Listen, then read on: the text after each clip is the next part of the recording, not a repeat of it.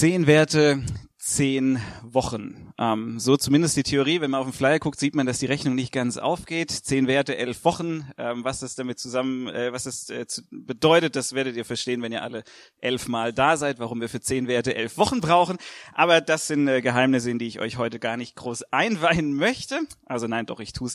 Äh, es geht darum, dass wir am Ende nochmal alles bündeln, weil wir glauben, ihr versteht das sonst nicht. Ähm Nein, also weil uns das ganz wichtig ist, am Ende nochmal das alles auf Jesus runterzubrechen, diese ganzen zehn Werte. So, also zehn Werte haben wir als City Church, ähm, als Leitung und als Gemeinde gemeinsam überlegt. Wir sagen, diese Werte, die sind uns wichtig. Die sind uns wichtig für unsere Gemeinde, die prägen diese Kirche und die sollen diese Kirche noch viel mehr prägen. Und alle zehn Werte sind uns total wichtig. Aber der heute der ist besonders wichtig. Okay? Also das sagen wir vermutlich bei jedem Mal, aber, aber ho heute wirklich, also heute, heute wirklich. Heute geht es um Relevanz. Und wir haben hinter jeden Wert, den wir so äh, gemeinsam entwickelt haben, haben wir so eine Art Erklärsatz, eine Erklärung dazu geschrieben. Und bei Relevanz lautet der, wir wollen Gottes Wort auf inspirierende und zeitgemäße Weise ins Gespräch mit dem Leben bringen. Ja, den Satz muss man sich ein bisschen auf der Zunge zergehen lassen, weil in diesem Satz, da steckt Material für mindestens drei Predigten drin. Und ich gehe mal davon aus, ihr habt heute nicht mehr so viel vor, von daher passt das. Genau. Also beim, beim Vorbereiten auf diese Predigt habe ich gemerkt, boah, da, da steckt ein richtiges Grundsatzthema drin. Hier geht's nämlich um wirklich Essentielles oder man könnte auch sagen um Relevantes. Man könnte einerseits sagen, okay, geht's hier eigentlich um Predigt, ja, dass wir relevante Predigten halten wollen und ich könnte jetzt ganz relevant darüber predigen, warum wir relevant predigen. Und das wäre aber ziemlich affig, von daher mache ich das nicht, sondern ähm, es geht heute nicht nur um Predigt, das auch, ähm, aber es geht eigentlich um was Grundsätzliches, um unser grundsätzliches Verhältnis zu Gottes Wort. Welche Bedeutung hat es für uns, für unseren Alltag und was bewegt es? Ähm, und bevor wir uns das anhand von Jesus ein bisschen näher anschauen, ähm, will ich diesen Satz einmal ein bisschen aufdröseln, damit wir klar haben, um was geht's hier eigentlich? Wovon ist hier die Rede?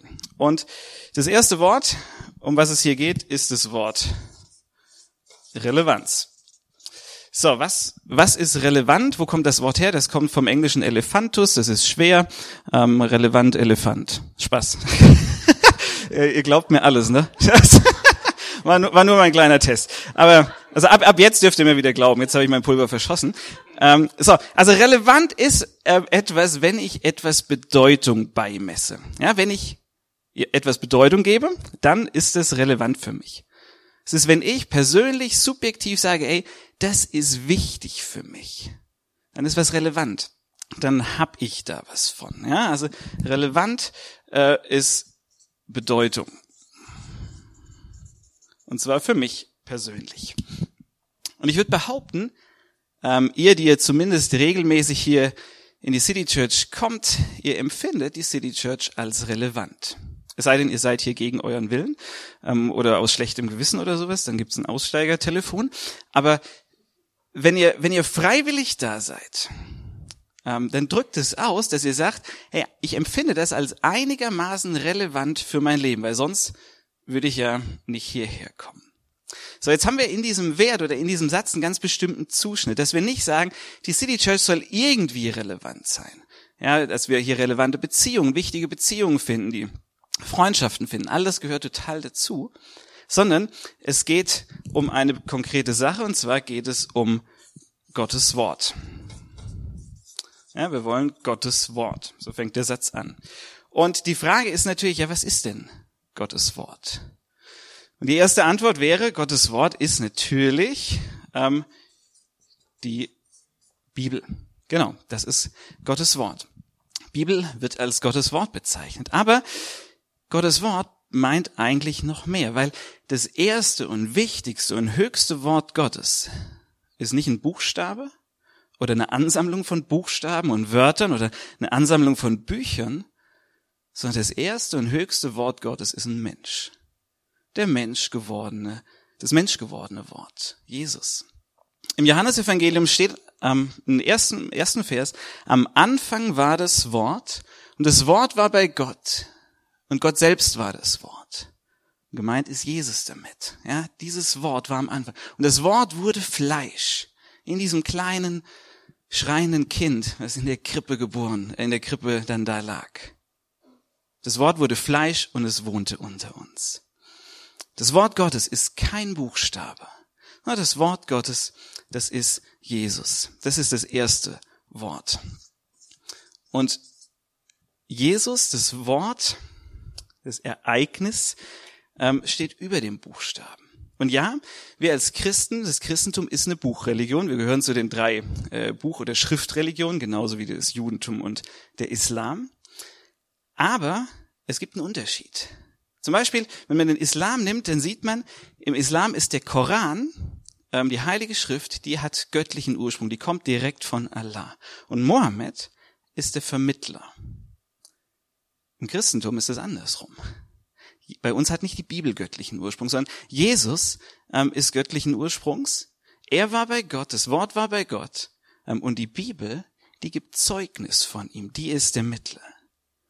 Deswegen ähm, kann man das relativ pointiert sagen, würde ich behaupten, glaube ich nicht an die Bibel, sondern ich glaube an Jesus. Ich glaube der Bibel, weil die Bibel Zeugnis gibt. Weil alles Relevante, was ich über Jesus weiß, das weiß ich natürlich aus der Bibel. Ähm, und die Bibel hat eine unfassbar hohe Relevanz, eine ganz hohe Bedeutung für uns. Und ich bin überzeugt davon, dass es wichtig ist und ähm, in den aller, allermeisten Fällen richtig und wichtig ist, dass wir uns daran halten. Aber wir dürfen nicht diese zwei Plätze verwechseln oder vertauschen. Jesus ist das Ereignis, mit dem sich Gott ein für alle Mal unüberbietbar geoffenbart hat. Es gibt keine deutlichere Selbstoffenbarung als Jesus. Ähm, ja, wo Gott gezeigt hat, so, wenn ihr wissen wollt, wie ich bin, dann schaut, schaut mich hier an, schaut mich in Jesus an. Deutlicher wird's nicht mehr. Und die Bibel, die bezeugt es. Und an dieser höchsten Offenbarung, an Jesus, da muss ich auch, äh, da muss ich mein subjektives Verständnis, das ich von Bibeltexten, Bibelversen habe, immer wieder messen lassen. Ich habe ja nichts anderes als einen subjektiven Zugang. Was anderes haben wir alle nicht. Ähm, und deswegen muss ich meinen Zugang zur Schrift immer an Jesus als der Mitte messen lassen.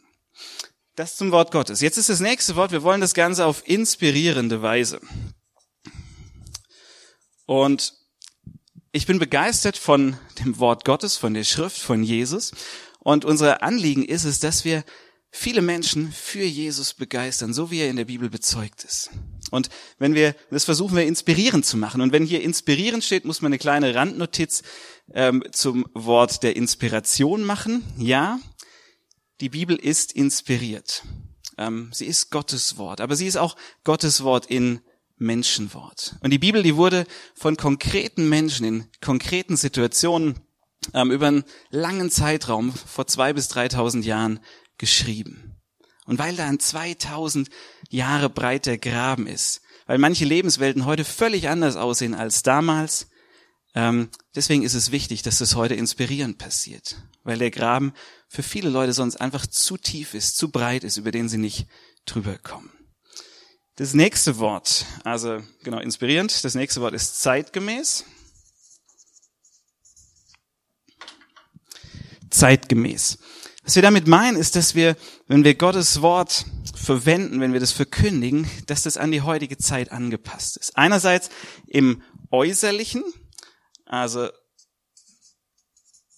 ja, in der Form, dass wir nicht äh, zum Beispiel äh, lateinische Messen hier lesen, die kein Mensch versteht oder sowas, aber auch inhaltlich, ja, oder dass wir versuchen, das irgendwie unterhaltsam zu machen. Da kommt unser Wert Spaß ähm, ins Spiel, aber auch inhaltlich. Wir müssen fragen, was ähm, was heißt das? Was heißt es für uns heute? Was würde das Wort Gottes, was würde Jesus heute tun? Und dann kommt das Letzte ähm, ins Gespräch mit dem Leben. Ich schreibe jetzt mal hier nur Gespräch auf. Gespräch. Ein Gespräch, das ist uns wichtig, dass das stattfindet. Keine Befehle. Es geht nicht drum, dass wir irgendjemand erschlagen mit Dingen, sondern in ein gutes Gespräch miteinander kommen. Und wenn ich mit jemandem ein gutes Gespräch führe, dann verändert das was bei mir. Das, da passiert was. Ich lerne neue Sichtweisen, neue Perspektiven kennen und das ist gut. Ich bin überzeugt, wenn Jesus in unserer Gemeinde zu Wort kommt, in unseren Predigten, in den Mini-Churches, in unseren Unterhaltungen, dann verändert das unser Leben, weil wir merken, wow, das ist relevant für mich. Und bei all dem ist klar, wenn wir das sehen, ähm, ein Gespräch, es soll relevant sein, es soll inspirieren, es soll zeitgemäß sein, ähm, das wollen wir. Und dass es passiert, ähm, dass es immer wieder bei mir passiert, bei euch passiert, dass ich merke, wow, das ist nicht jetzt gerade nur ein netter Gedanke, sondern das ist göttliche Wahrheit. Ne? Diese Botschaft hat eine göttliche Relevanz für mich. Das ist was, das Gott tun muss. Und unsere Rolle ist dabei, das so gut wir können zu ermöglichen. Ich weiß nicht, warum ich hier gerade komplett äh, auslaufe. Ich bin ein bisschen krank. Sorry. Ähm, so, wenn wir sagen, hey, das soll inspirierend und zeitgemäß und äh, relevant sein, ähm, das soll zum Leben passen, ähm, könnte man ja schnell, schnell denken, hey, das klingt alles total gut, aber ähm, klingt auch so ein bisschen, könnte auch von jeder Selbsthilfe, von jedem Selbsthilferatgeber äh, stehen. Da könnte das auch drin sein. Ja, es könnte in jedem Selbsthilferat stehen, hey, das soll gut tun, das soll eine Bedeutung für dich haben, das soll zeitgemäß sein und so weiter. Und die Frage ist, was ist das spezifisch Christliche daran? Dieser Satz, der ist nicht entstanden, ähm, quasi als wir einen Ayurveda-Ratgeber gelesen haben, sondern der ist entstanden auf unserer Gemeindeleitungsklausur und der speist sich ganz viel, ähm, der speist sich ganz viel Jesus-Beobachtung, Wort Gottes Beobachtung drin. Und ich würde gern von, mit euch eine Geschichte von Jesus anschauen, an der kann man ganz toll sehen, ähm, an der kann man ganz toll sehen, vielen Dank, ähm, ich brauche immer, danke, ähm, an der kann man ganz toll sehen, ähm, wie, wie Jesus selbst mit Schrift umgegangen ist, wie er selbst gelebt hat. Für Jesus hatte die Bibel, für Jesus hatte das Alte Testament einen enormen Stellenwert, einen wahnsinnig hohen Stellenwert. Der hat an einer Stelle gesagt, Leute, ihr sollt nicht meinen, dass ich gekommen bin, das Gesetz und die Propheten aufzulösen. Ich bin nicht gekommen, aufzulösen, sondern zu erfüllen. Jesus sagt, ich bin nicht gekommen, um die Schrift abzuschaffen, sondern um sie zu erfüllen. Also nicht weg damit, sondern die Schrift ihrem eigentlichen Ziel zuzuführen. Und immer wieder bezieht sich Jesus auf die Schrift. Am Anfang seines Dienstes ähm, fängt er mit der Schrift an. Immer wieder bezieht er das Alte Testament mit ein und selbst am Kreuz betet er einen Teil eines Psalms. Bei Jesus sieht man, das Wort Gottes, die Schrift, die ist für ihn wahnsinnig wichtig. Aber seine Art und Weise, wie er die erfüllt hat, die war echt überraschend für einige. Man könnte sagen, in diese Geschichte heute zeigt das Wort Gottes, wie man mit Gottes Wort umgeht. Und wir schauen uns die Begebenheit in Lukas 6 an und die hat auf, ist auf den ersten Blick erstmal ziemlich strange. Ihr könnt hier mitlesen. Es geschah aber auch an einem anderen Sabbat, dass er in die Synagoge ging und lehrte. Und es war dort ein Mensch, dessen rechte Hand war gelähmt oder verdorrt. Die Schriftgelehrten und die Pharisäer aber lauerten darauf, ob er am Sabbat heilen würde, damit sie eine Beschuldigung gegen ihn fänden. Er aber kannte ihre Motive und sprach zu dem Menschen, der die verdorrte Hand hatte, Steh auf und stell dich in die Mitte. Er aber stand auf und stellte sich hin. Jesus sprach nun zu ihnen, ich frage euch, ob es erlaubt ist, am Sabbat Gutes zu tun oder Böses zu tun, Leben zu retten oder zu zerstören. Und nachdem er sie alle ringsum angeblickt hatte, sprach er zu ihm, strecke deine Hand aus. Und er tat es. Seine Hand wurde wiederhergestellt.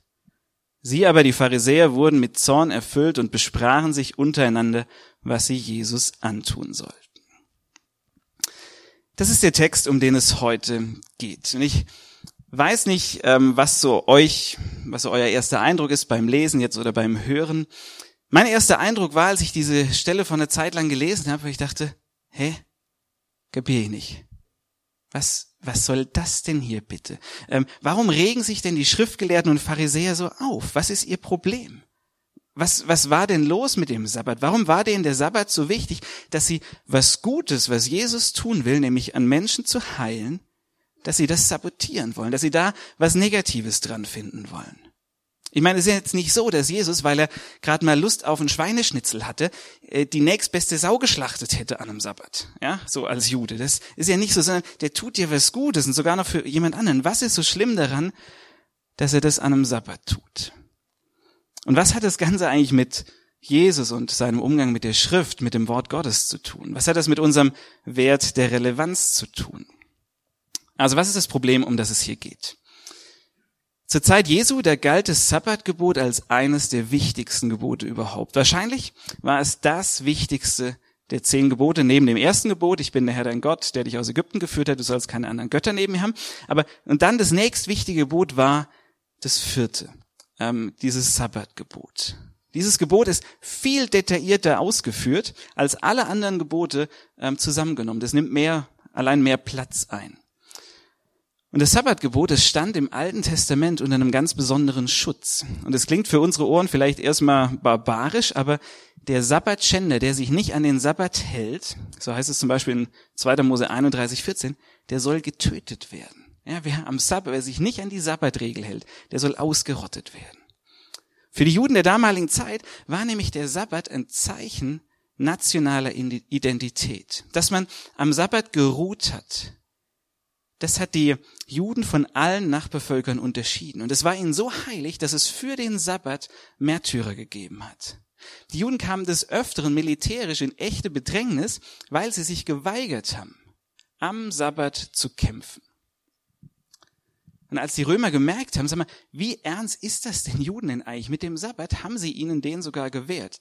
Die Juden durften als einziges der von allen eroberten Völkern, dürften die den Sabbat wirklich frei machen. Das war ein ganz hohes Gut. Das war teuer. Das war im wahrsten Sinne des Wortes mit Blut errungen. Und deswegen haben die Juden diesen Tag heilig gehalten. Das war ein religiöses Symbol, es war ein nationales Symbol, ein Symbol der Gruppenzugehörigkeit. Wer den Sabbat hält, der ist einer von uns. Und wer ihn nicht hält, der kann auch kein Jude sein. Und die Schriftgelehrten haben in einer in jahrelanger Arbeit haben die einen Katalog zusammengestellt mit 39 Tätigkeiten, die am Sabbat verboten waren. Und in diesem Katalog, da finden sich Tätigkeiten wie zum Beispiel Ernten oder äh, Verarbeiten von Ernte. Aber es gibt, sind da auch so ein paar Heiltätigkeiten aufgeführt. Alles, was auch nur im geringsten nach Arbeit aussieht. Ja, es war zum Beispiel verboten, sich am Sabbat um Brüche zu kümmern. Es war verboten, sich um schmerzlindernde, also schmerzlindernde Salben aufzutragen. All diese Dinge waren verboten. Und vor diesem Hintergrund kann man jetzt vielleicht so ein bisschen verstehen, warum die Schriftgelehrten und Pharisäer so ein Problem damit hatten, dass Jesus hier Anstalten gemacht hat, diesen Mann zu heilen. Weil er hat es Symbol ihrer Gruppenidentität in Gefahr gebracht. Er hat den Sabbat und die Dinge, die man an diesem Tag nicht tun darf, die hat er in ihren Augen glattweg übergangen. Direkt vor unserem Text ähm, kann man nachlesen, da gab es schon mal eine ähnliche Auseinandersetzung. Es ist ein anderer Sabbat und ähm, ein paar Wochen vorher und die Jünger, die nehmen sich auf einem Feld Kornähren ähm, weg und essen die. Weiß zwar nicht, wie man Kornähren isst, also so, aber irgendwie haben die das da gemacht, was das für ein Korn war. So, auf jeden Fall. Ähm, und auch da sind diese Wächter des Sabbats sofort zur Stelle und die verlangen eine Erklärung. Die verlangen von Jesus eine Erklärung, wie sich seine Nachfolger so verhalten können. Und in diesem Zusammenhang sagt Jesus dann diesen ganz provokanten Satz, da sagt er, der Sabbat ist um des Menschen willen gemacht. Bitte auf der nächsten Folie. Der Sabbat ist um des Menschen willen gemacht und nicht der Sabbat äh, und nicht der Mensch um des Sabbats willen. So, so, nochmal von vorne. Der Sabbat ist um des Menschen willen gemacht und nicht der Mensch um des Sabbats willen. So ist der Menschensohn ein Herr auch über den Sabbat. Und spätestens da war bei den Schriftgelehrten Feierabend. Ich meine, da hat dieser dahergelaufene Rabbi einfach mal ihre komplette Identität in Frage gestellt. Und er hat sich über eins der zentralsten Gebote Gottes erhoben.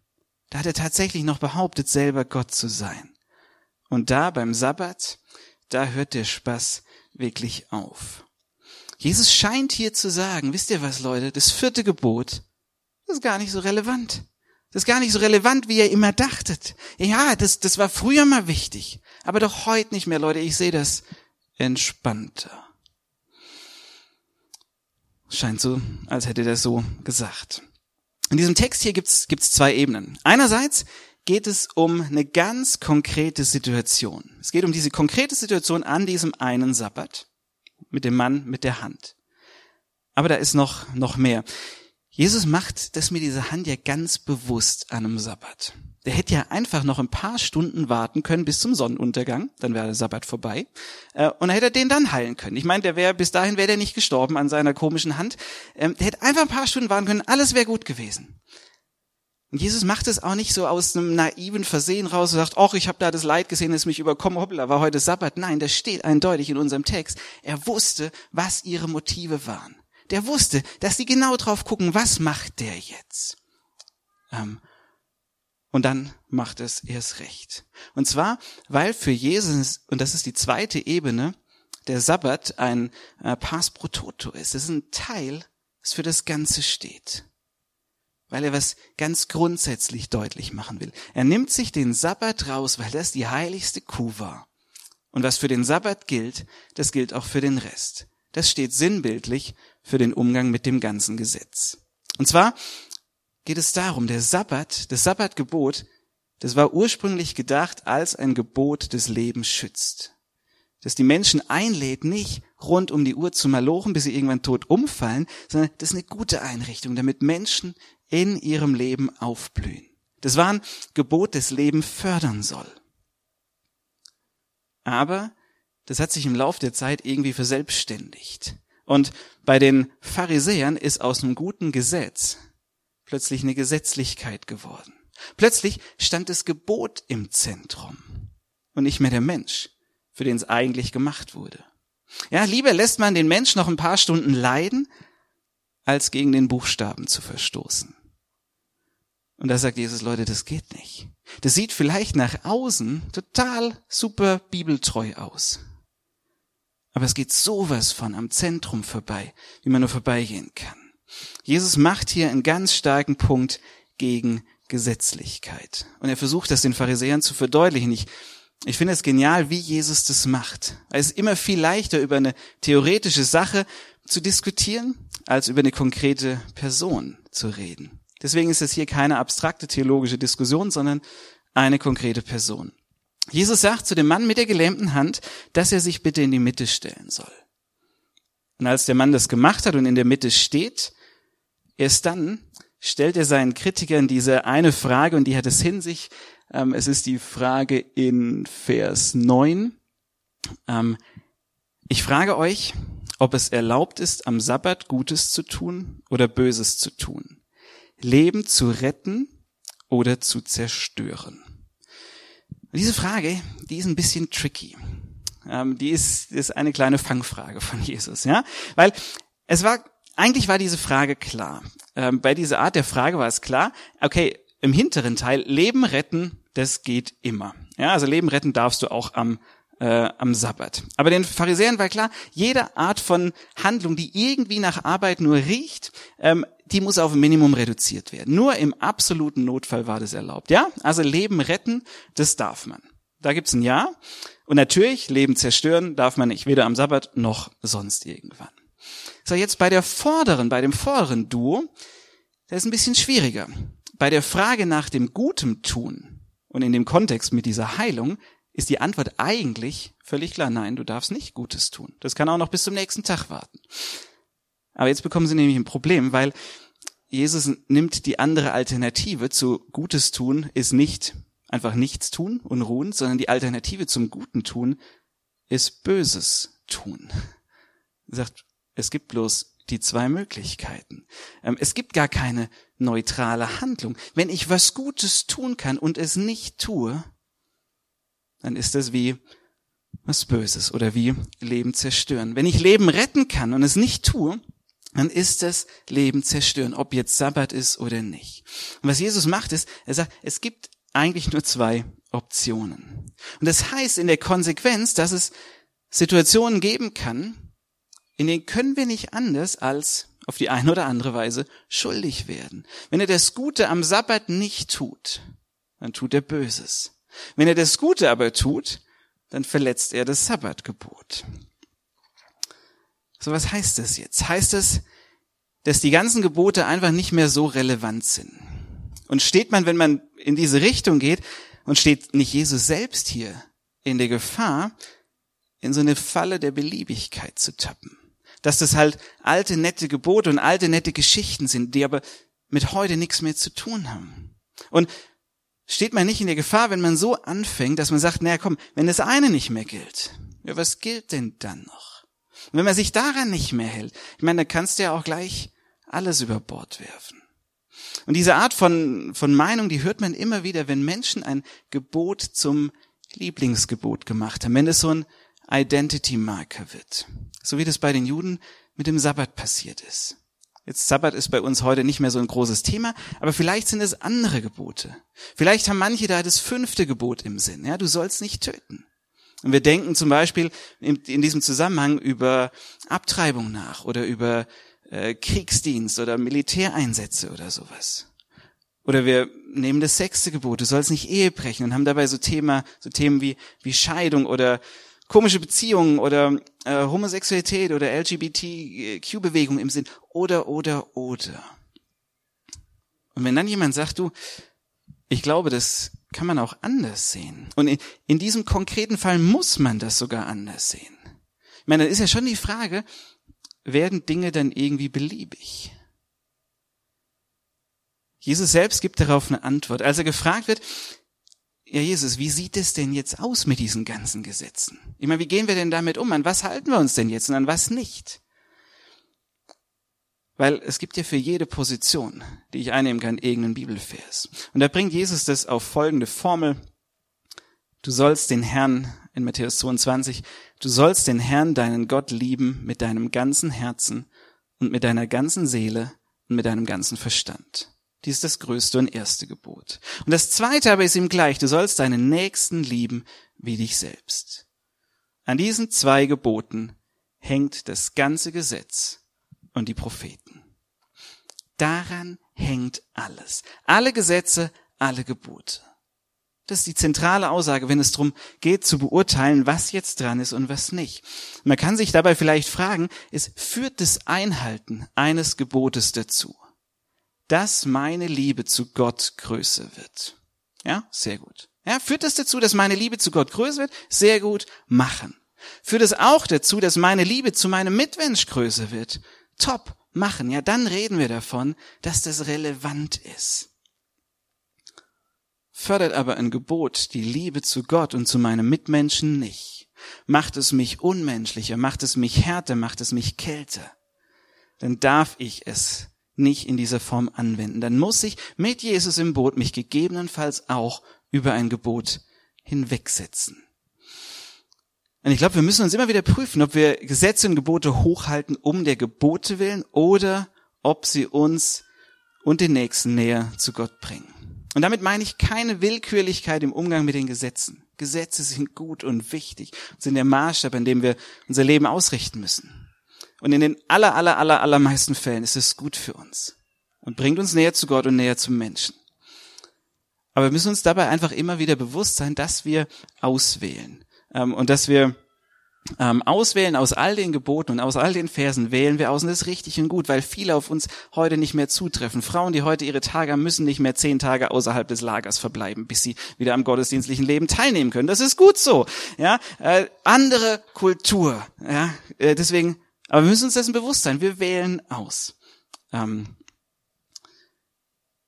das Auswahlkriterium muss dabei aber das menschgewordene Wort Gottes sein. Jesus. Und er sagt, Gebote sind dazu da, Leben zu ermöglichen und nicht Leben zu zerstören. Und damit verlässt man vielleicht manchmal fromme Konventionen, aber genauso war Jesus. Und genau, ich glaube, das erwartet er von uns als seinen Nachfolgern. Ich meine, wir haben den Heiligen Geist in uns. Und der Heilige Geist, der leitet uns an, Gottes Willen zu tun. Ganz individuell in der jeweiligen Situation. Und ich glaube, nur so Nur so können wir auch relevant für unsere Stadt sein. Für mich ist es genau der Prüfstein geworden. Auch ob ich persönlich geistlich wachse, ob ich Jesus ähnlicher werde. Nämlich nicht, ob ich mehr oder weniger Gebote befolge oder ob ich mehr oder weniger über die Gebote oder über die Bibel oder was auch immer weiß, sondern ob meine Liebe zu Gott größer wird. Das wird dazu führen, dass ich seine äh, Gebote, dass ich denen folgen will. Will. Nicht muss übrigens, ähm, weil die gut für mich sind. Und der Prüfstein ist ja, wächst meine Liebe zu Gott und wächst meine Liebe zu den Menschen um mich rum. Blühen die in meiner Gegenwart auf oder gehen die eher ein? Jesus demonstriert am höchsten der Gebote, am Sabbat, was es heißt, mit der Schrift umzugehen. Könnte auch sagen, das Wort Gottes, das menschgewordene Wort Gottes zeigt, wie er mit dem Wort Gottes umgeht. Und dabei sieht man, dass für Jesus nicht der Wortsinn der primär entscheidend ist, sondern die Intention dahinter. Die Einführung des Sabbats, die sollte Leben ermöglichen, dass Menschen sich erholen können, dass sie aufblühen. Der Sabbat, das war was sozial reformatorisches. Der hat, der hat nämlich alle Menschen gleich gemacht. Die Herren wie die Diener, die Reichen wie die Tagelöhner, alle hatten am Sabbat frei. Und die haben da schon erlebt, was es heißt, dass wir alle gleich Gottes Ebenbild sind und so an seinem Schöpfungsrhythmus mit Arbeiten und Ruhen partizipieren können. Das ist die Intention des Sabbatsgebots und dass sie zur Entfaltung kommt. Und deswegen übertritt Jesus den Wortlaut. Deswegen stellt er sich dagegen, nicht gegen das Gesetz, sondern gegen die Gesetzlichkeit. Das ist gemeint. Das meint Jesus, wenn er sagt, ich bin gekommen, um das Gesetz zu erfüllen. Nicht den Buchstaben, sondern die Intention. Es geht darum, dass Menschen leben und dass sie in Fülle leben. Ich finde, das sieht man so toll an dieser Geschichte, wie Jesus mit diesem Mann umgeht, wie er den wieder ins Leben holt.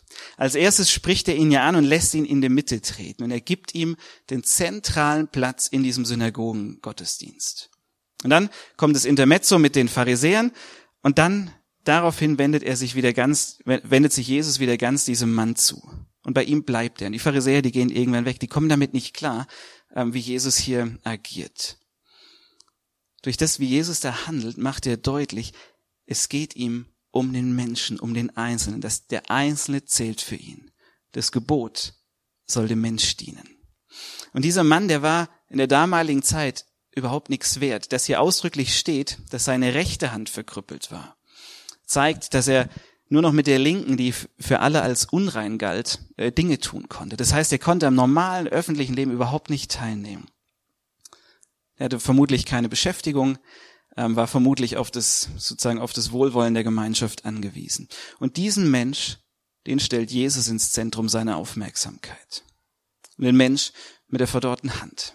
Um den, der am Rand steht, um den geht's. Und dem verhilft Jesus zum neuen Leben. Und da kommt, gibt's ein spannendes Detail, das merkt man, das entdeckt man nur, wenn man ins Griechische schaut. Und zwar sagt Jesus zu ihm, steh auf und stell dich in die Mitte. Und das Wort, was Jesus benutzt für steh auf, ist das ganz stinknormale Wort, was man im Alltag benutzt für aufstehen, sitzen, aufstehen, ja? Also steh auf. Ganz, ganz normales Aufstehen. Und dann steht da, und der Mann stand auf. Und das Wort, was da im Griechischen steht, das ist das gleiche Wort. Man hätte da wunderbar das gleiche Aufstehen, Sitzen, Aufstehen, Sitzen Wort nehmen können. Das Wort, das da steht, ist das gleiche Wort, was im Griechischen für Auferstehung benutzt wird. Anastasis. Jesus sagt zu dem Mann, steh auf. Und was der Mann erlebt, ist eine Auferstehung. Der erlebt plötzlich neues Leben. Wenn Jesus sagt, steh auf, dann ist neues Leben im Anmarsch. Da geschieht Auferstehung. Leben bricht sich Bahn, so wie Gott sich das vorgestellt hat. Und wenn das passiert, dann kann man wirklich von Relevanz sprechen. Dann wird das, was wir tun, wirklich relevant. Der Umgang von Jesus mit dem Wort Gottes wurde für den Menschen mit dieser Hand hoch relevant. Dadurch, dass Jesus einen Weg gegangen ist, mit diesem, mit der Schrift umzugehen, aus Liebe zu Gott und aus Liebe zu diesem Mensch. Dadurch hat das eine ganz neue Relevanz in das Leben dieses Mannes gebracht. Es hat neues Leben gebracht. Ich bin überzeugt, wenn wir Gottes Wort, nämlich Jesus, auf inspirierende und zeitgemäße Art und Weise ins Gespräch bringen mit dem Leben, dann wird es für unser Leben wirklich relevant. Dann ist das nicht nur irgendwie ein Kopfwissen, sondern bringt uns das neues Leben. Und das wird dann mehr und mehr dazu führen, dass auch das für Menschen relevant wird, die vielleicht jetzt sagen werden, weißt du was, die irgendwie noch nicht nichts mit Glauben und Gott am Hut haben. Die sagen, weißt du was, dieses ganze Thema Kirche und Glaube, das geht mich eigentlich gar nichts an. Das sind doch alles olle Kamellen. Die Welt sieht heute anders aus. Ich glaube, wenn wir das beherzigen, dann wird das für immer mehr Menschen, nicht nur für uns hier, sondern für immer mehr Menschen in Ulm wirklich relevant, dass sie erkennen, dass Gottes Wort, des Jesus für sie relevant ist. Und diesen lebendigen Gott, diesen Jesus, den wollen wir jetzt in einigen Liedern anbeten. Gott segne euch. Amen.